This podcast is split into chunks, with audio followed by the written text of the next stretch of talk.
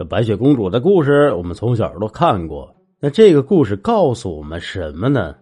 那就是七个屌丝对她再好，也急不过一个高富帅的吻。我表姐呢，有一天给六岁的侄子给洗脚，边洗脚呢边对着孩子说：“妈妈现在帮你洗脚，你长大了要帮妈妈洗脚，好不好？”只见侄子抬起了头，一脸忧伤的说道：“等我长大了，要把你送到幼儿园去。”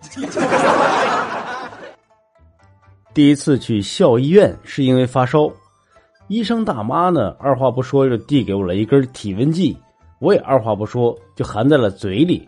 大妈看了看我，然后温柔的说道：“腋下。”我想了想，还是很听话的说了一声。耶！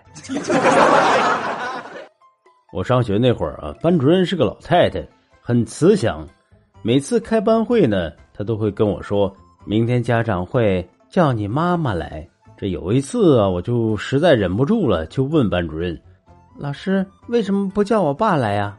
结果呢，班主任就说：“你爸初中也是我教的，我已经不想再说他了。”一天喝酒喝醉了回家，就突然看见老王和媳妇儿躺在床上，当时我就抓起这两个奸夫淫妇暴打了一顿。打完之后一看墙上的壁纸，我才发现，我去，原来我走错门了。然后赶紧跟老王和他媳妇儿道歉。我正准备离开的时候，老王抓住我的领子说：“你他妈走错门了，我能理解，但你还没结婚，你不知道吗？”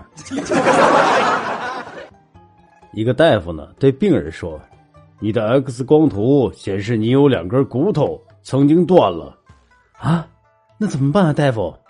没事儿，我已经用美图秀秀给你修好了。我虽然经常被老婆打，但苍天可见，我老婆并不是不讲理的人。每次打之前，她都会征求我的同意，我说不同意，她就会打到我同意。”这么多年了，才发现容嬷嬷是个好人，怒怼小燕子，针扎紫薇，怒扇金锁原来他整的都是坏人。这两天和女朋友吵架了，在冷战，我就问同事呢有没有什么办法让女朋友理我。然后呢，我这同事就给我出了一招，哎，你回家啊，你把你那自来水总闸给关喽。把饮水机里的水给喝完，把厕所里的电灯泡给拧松，给他的电脑里再装几个病毒。哎，他这样他就自然会跟你说话了呀。我一听就回家照着做了。我女朋友回家之后发现家里用啥啥坏，嫌弃我太穷，现在跟我分手了。